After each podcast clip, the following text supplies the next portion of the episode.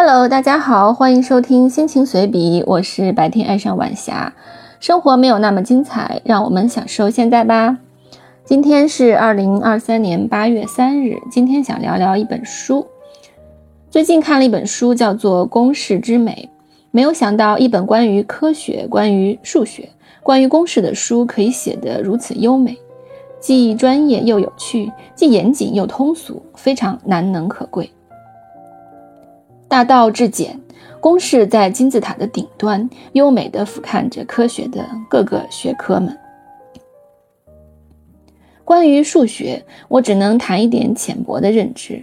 虽然整本书我只能读懂很少的一部分，被无数个专业词汇、术语各种的狂轰乱炸，但是基于阅读的故事性，基于对于科学家的尊重，基于对知识的敬畏，我是非常认真的读完的。以下内容来源于书籍本身和相关的搜索。首先说说这一本书《公式之美》，是由量子学派编著，北京大学出版社出版的数理科普图书。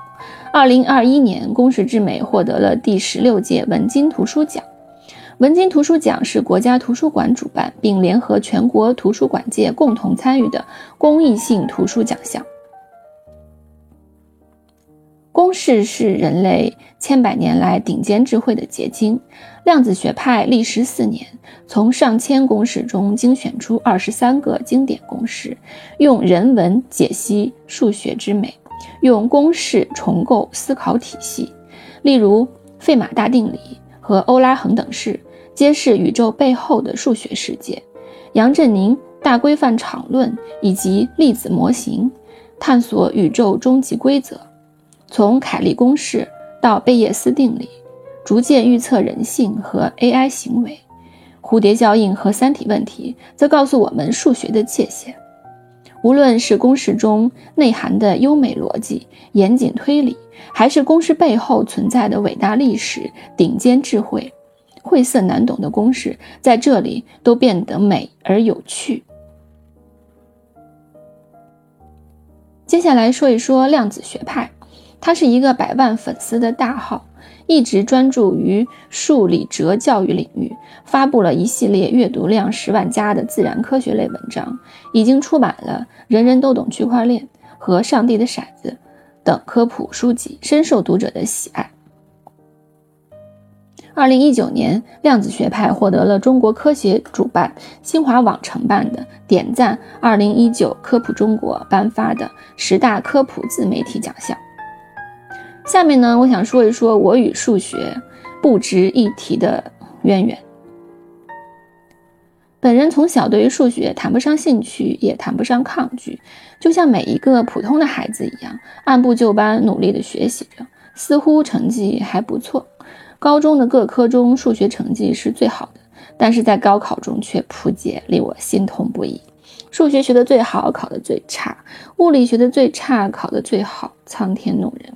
我现在还记得数学考得差的原因是前面有一道比较简单，但是我却没有做出来的题，打乱了我的阵脚，以至于后面心绪紊乱，不能专心。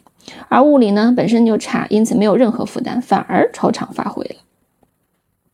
在大学里学习了高等数学，同济大学黄色封面的那个教材，还有线性代数、线性规划、概率论与数理统计、微积分、离散数学、运筹学等。再后来，为了考研，又重新学习了高数和运筹学，因为要考数学一。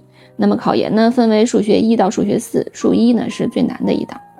再后来又学习了高级运筹学，还好还可以学懂。接下来就是我的天花板——随机过程。不怕大家笑话，剖析我的心率历程。随机过程里每一个字都认识，但是就是不能理解。我非常努力，试图想搞清楚，但是最终放弃了，说明我的学业之路到此为止。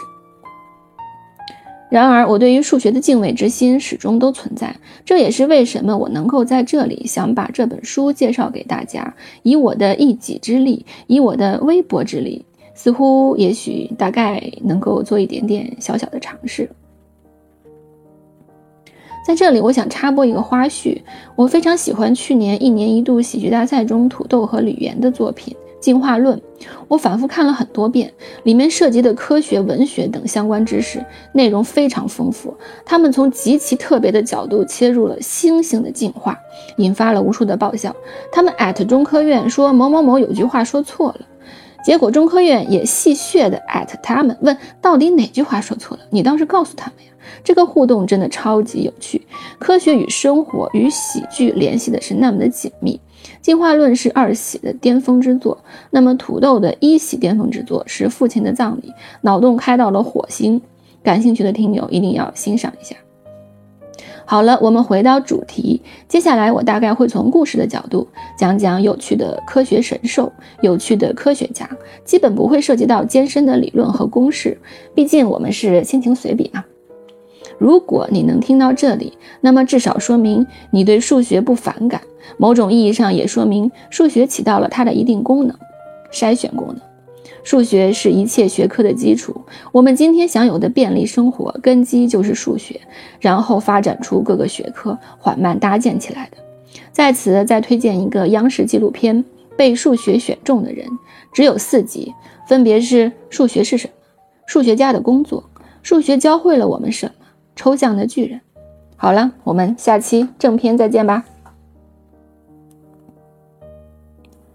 心情随笔呢是一档内容丰富、轻松治愈的播客节目，涉及生活随想、读书感悟、音乐分享、电影感触、小杂文等。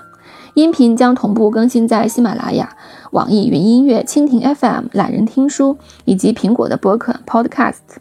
欢迎收听和留言。